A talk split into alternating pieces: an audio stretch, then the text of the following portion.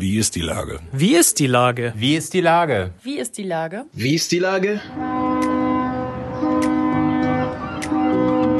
Der fast tägliche Podcast mit Lars Meyer. Wie ist die Lage? Unser fast täglicher Podcast als Kooperation mit der Mopo und der Gute-Leute-Fabrik spürt tagesaktuellen Fragen nach. Macher, Musikerinnen, Models, Mütter und Politiker, genauso wie Weihnachtsengel, Schlittenfahrer, Freiberufler oder Weihnachtsfrauen, kommen knapp 15 Minuten zu Wort. Die Auswahl ist rein subjektiv, aber immer spannend und überraschend. Mein Name ist Lars Meyer und ich rufe fast täglich gute Leute an. Unser Partner, der das diese Woche möglich macht, ist das Mercado in Altona. Herzlichen Dank. Heute befrage ich den Senator für Verkehr und Mobilitätswende von Hamburg, Agnes Tjax. Ahoi, Agnes. Moin, Lars. Lieber Agnes, so kurz vor Weihnachten, hast du alle Geschenke rechtzeitig besorgt oder bist du durch die verschärften Lockdown-Bedingungen in eine Problemlage gekommen, wie so viele und äh, wie ich jetzt beispielsweise, der jetzt Kastanienmännchen basteln muss? Ähm, ich muss zum Glück nicht basteln. Ähm, gleichzeitig weiß ich aber, dass meine Frau und ich auch ein gutes Team sind und ähm, ich äh, da mir zum Glück die Arbeit auch ein bisschen abnehmen lassen kann. Aber auch für sie und für meine Eltern habe ich auch was Gutes gefunden. Und nicht mal das meiste sogar stationär gekauft. Bist du denn ähm, jemand, der gerne schenkt oder lieber beschenkt wird? Nee, ich schenke lieber. Ähm, aber schenken ist auch kompliziert, finde ich, weil ich finde, wenn man was schenkt, muss es auch so sein, dass sich der andere wirklich drüber freut. Und ich will nicht sowas nur schenken, so weißt du, hier hast du noch das nächste Buch, okay, du kannst es vielleicht lesen oder auch nicht, sondern es muss dann schon was sein, was, wo man sagt, ähm, da hat man sich Gedanken gemacht und da, da ähm, ähm, hat man ein bisschen Zeit investiert. Und das Beste ist ja eigentlich, wenn man jemand anders was schenkt, was der unbedingt haben möchte, aber eigentlich gar nicht wusste, dass er es haben möchte. Und deswegen muss man da schon ein bisschen äh, drüber nachdenken. Wie ist das denn beim Buch? Äh, neigst du dann eher dazu, äh, auch nach deinem eigenen Geschmack zu gehen und den dann abzugleichen mit deinem Gegenüber? Also ich äh, versuche ja tatsächlich immer, ich, so richtig viele Bücher lese ich nicht, aber die wenigen, die ich dann sehr gut finde, die, äh, da möchte ich auch gerne andere Leute, anderen Leuten Freude mitbereiten. Wie machst du das? Ich habe, äh, ja, ich kenne das. Ich habe ja auch schon mal ein Buch von dir bekommen. War interessant von Tobi Schläge. Ja, ich, schau kaum. Beim Piper Verlag, wenn wir jetzt schon Werbung machen, dann richtig. Gelesen. ja. Nee, bei Büchern ist das so, ich habe so ein, zwei Bücher, die ich ähm, wirklich gut finde und wenn sie so besonders hochwertig sein sollen und man es nicht so ganz genau weiß, kann man die äh, verschenken. Allerdings habe ich auch einfach einen ziemlich guten Buchladen in der großen Bergstraße, ganz kleiner, aber eben mit einer sehr kompetenten Verkäuferin und die kann man vor allen Dingen gut fragen. Jetzt ist es ja so, nicht nur ihr Politiker müsst äh, vorangehen, sondern viele andere auch. Und alle äh, befördern jetzt immer wieder den Gedanken, lokal einzukaufen. Äh, gibt es für dich Situationen, weil du vielleicht ein spezielles Hobby hast oder wie auch immer, wo du dann doch im Internet bestellen musst? Oder möglicherweise eben, weil jetzt kein Laden auf hat? Also bei mir ist das ja so, dass ich, ich sag mal, ich bin in der Familie vor allen Dingen für den Lebensmitteleinkauf zuständig und der findet bei mir vor allen Dingen auf dem Markt statt. Insofern bin ich sowieso schon immer ziemlich lokal unterwegs. Ähm, und wenn ich mir selber mal was kaufe, muss ich gestehen, dass ähm, ähm, das erstmal relativ selten ist, weil mich das so, so, so Dinge kaufen ist jetzt nicht so mein erstes Hobby.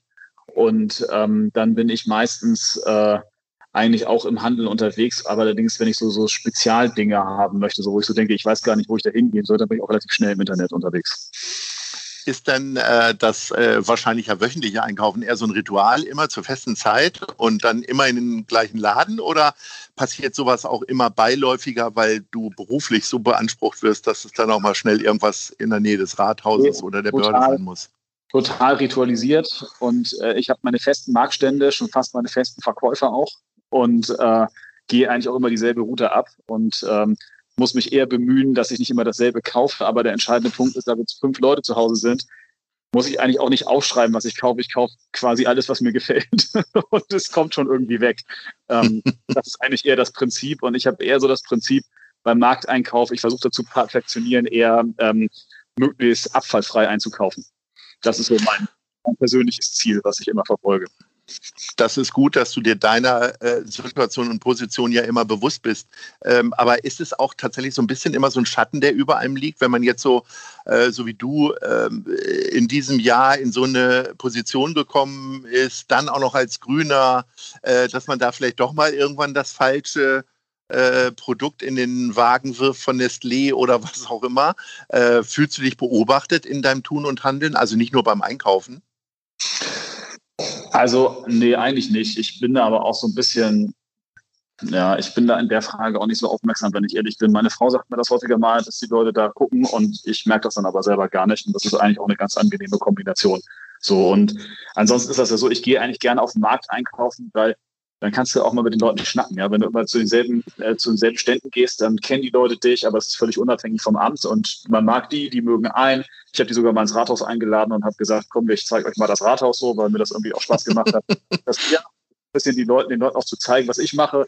Und das haben die auch total dankbar aufgenommen. Und äh, ähm, äh, dann haben wir dann so eine Rathaustour gemacht und umgekehrt äh, gehe ich ja dann auch auf den Markt und sage, Mensch, ich möchte mir das probieren, das probieren. Und das ist ja das, was, wenn wir jetzt nicht Corona haben, auch wirklich Spaß macht, dass man da dann hingeht und sagt, Mann, hier beim Käsemann, was hast du denn Neues? Hast du irgendwie was, was du mir empfehlen kannst? Und können wir das nicht mal so und so machen? Und dann machen die das so und so. Und dann schmeckt das einfach noch ein bisschen besser. Und ach, das Lebensmittel hat ja auch ein bisschen was mit, wie ein großer Hamburger Konzern sagt, ein bisschen mit Liebe zu tun. So. Und wenn man da, ähm, da so ein bisschen Liebe investiert, dann sind die Produkte, fühlen sich dann auch gleich viel besser an. Ja. Wirst du denn die Weihnachtsfeiertage vor allen Dingen dazu nutzen, um äh, einfach mal Pause zu machen und gar nicht zurückzublicken oder nach vorne? Oder ist es tatsächlich dann schon auch der besonderen Situation geschuldet, dass du jetzt schon wieder nach vorne guckst? Ja, ich bin so ein Typ, ich bin ja nun aus freien Stücken Verkehrssenator geworden und ähm, mache das ja schon mit einer großen äh, inneren Überzeugung auch. Und das ist schon so, dass ich äh, ich will nicht sagen, dass ich auch mit meiner Arbeit verheiratet bin, aber das Loslassen ist jetzt nicht so meins, sondern ich bin schon einer, der sozusagen eigentlich daran viel denkt und sich eher, wir, anderweitig beschäftigen muss, um das Denken an die Arbeit oder auch an das Hobby, je nachdem, auch mal ein bisschen abzustellen. Und insofern, ich bin ziemlich gespannt, wie das eigentlich in den nächsten Wochen wird, weil natürlich so ein Lockdown heißt natürlich auch für Politik, dass ähm, wenn du jetzt nicht mit den originären Corona-Maßnahmen zu tun hast, bist du natürlich auch irgendwie im Lockdown und äh, die ganze Welt entschleunigt sich. Ähm, und dann bin ich gespannt, was ich mache und wie ich mir sozusagen meine Zeit vertreibe, zumal es ja auch so ist, dass ähm, das, womit man sich sonst so die Zeit vertreibt, zum Beispiel Weihnachtsmärkte, was weiß ich, ein Trampolinpark oder irgendwelche Ausflugsziele sind ja auch alle nicht mehr offen oder gar nicht vorhanden. Und insofern bin ich gespannt, wie die nächsten drei Wochen werden.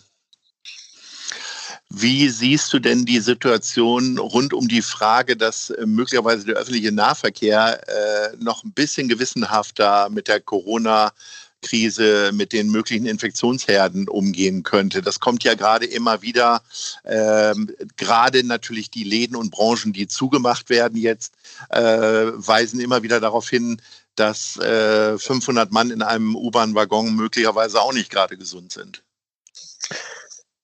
Naja, man muss ja erstmal sagen, dass es eigentlich keine Erkenntnisse darüber gibt, dass der öffentliche Nahverkehr ein Infektionsort ist und dass im Gegenteil es verschiedenste Studien gibt, die eher darauf hindeuten, dass dem nicht so ist. Und wir jetzt aber auch noch mal als Verkehrsministerkonferenz gesagt haben, wir wollen das auch noch mal im Detail mit dem Robert Koch Institut für Wegstrecken unter 30 Kilometern äh, untersuchen, um das auch genau herauszufinden. Aber die Erkenntnisse deuten darauf hin, wir tun selbst alles dafür, dass sozusagen, was man machen kann, Trennscheiben für Busfahrer, regelmäßiges Lüften, automatisiert, Desinfektionsmaßnahmen äh, unterwegs und am Ende äh, der Fahrten und so weiter und so fort. Und äh, gleichzeitig ist das auch so, man muss natürlich konstatieren, dass wir auch 50 Prozent weniger Passagiere haben. Und das, was wir auch tun können, ist natürlich alles, was rollt, muss jetzt auch rollen, damit die Leute möglichst gut die Abstände halten können. Und das ist das, äh, was wir aktuell tun können. Und das tun wir dann auch.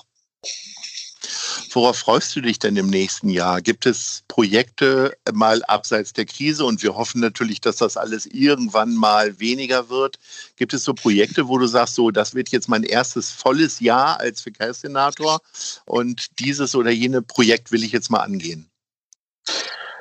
Ja, das also das ist ganz, ganz, ganz viel gibt es da. Ich meine, wir werden nächstes Jahr äh, weitere Pop-up-Bike-Lanes äh, öffnen. Wir haben das Thema, dass wir konkret mit dem Bau von Eisenbahnstrecken in Hamburg beginnen werden, nehmen wir das Thema S4. Wir wollen mit dem Thema äh, U5 nächstes Jahr beginnen. Wir haben nächstes Jahr den, den Internationalen Weltkongress für die intelligenten Transportsysteme, woraus sich viele wirklich äh, bahnbrechende äh, Themen für Hamburg entwickeln werden, wo wir auch sagen können, dass wir, äh, sag ich mal, weltweit mitführend sind. Wir wollen das Thema CO2-Freiheit im öffentlichen Nahverkehr vorantreiben. Wir wollen natürlich insgesamt gute Ergebnisse erzielen, was das Thema ähm, Radwegebau angeht. Wir werden nächstes Jahr die ersten ähm, Protected Bike Lanes, also sozusagen von der Straße geschützte Radwege in einer großen Breite in Hamburg äh, erleben. Also da sind schon viele Themen drin, auf die ich mich äh, sehr, sehr, sehr äh, freue. Und das ist nur ein Teil dessen, was uns nächstes Jahr erwarten wird, weil Verkehr ist ja so ein Thema, das hat im Prinzip auch kein Ende. Ne?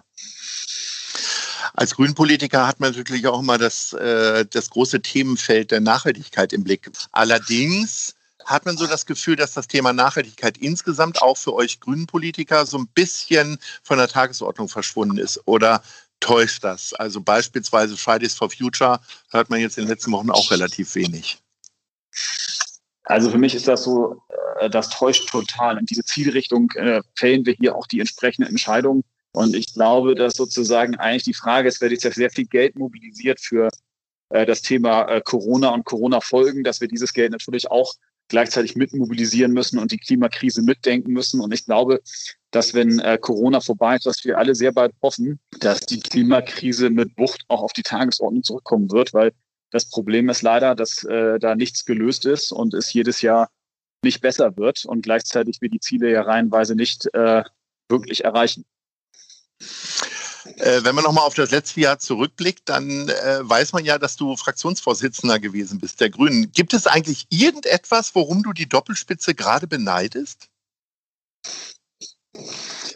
Ja, total. Es, ähm, das Amt des Fraktionsvorsitzenden ist ein Amt, das sich ähm, das ein allgemeinpolitisches Mandat hat. Das heißt, du hast die Möglichkeit, in allen Themenfeldern äh, der Stadt äh, präsent zu sein, mitzudiskutieren und auch mitzuentscheiden, weil das ist das, worum es geht in einem Parlament, dass man eben sozusagen die gesamte Bandbreite abdeckt. Und das ist natürlich, wenn du jetzt Fachsenator für Verkehr bist, ähm, dann ist die Verkehrspolitik dein Thema und Corona ist dann dein Thema, wenn du sagst, okay, wie organisiere ich das jetzt im verkehrlichen Bereich? Wie organisiere ich den logistischen Nachschub für die Supermärkte? Wie schaffen wir das, dass, äh, äh dass sozusagen der, der Verkehr CO2-neutraler wird und, und, und. Aber es ist eben nicht das Thema, ähm, wie organisiere ich sozusagen die Gesamtheit der Stadt. Und das ist schon etwas, was ich auch immer sehr spannend fand.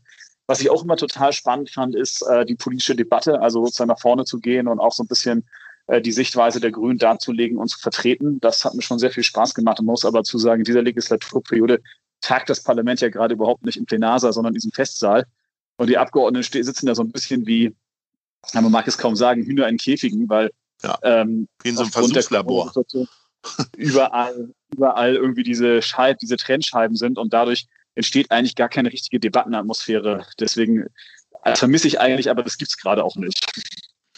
Lieber Agnes, ähm, ein bewegendes Jahr für dich und ich hoffe, du nimmst dir so eine kleine Pause zumindest, damit du kraftvoll in 2021 starten kannst. Hat mir wie immer sehr viel Freude bereitet und ich hoffe, wir sehen uns dann bald mal wieder in der neuen Mitte Altona. Ahoi.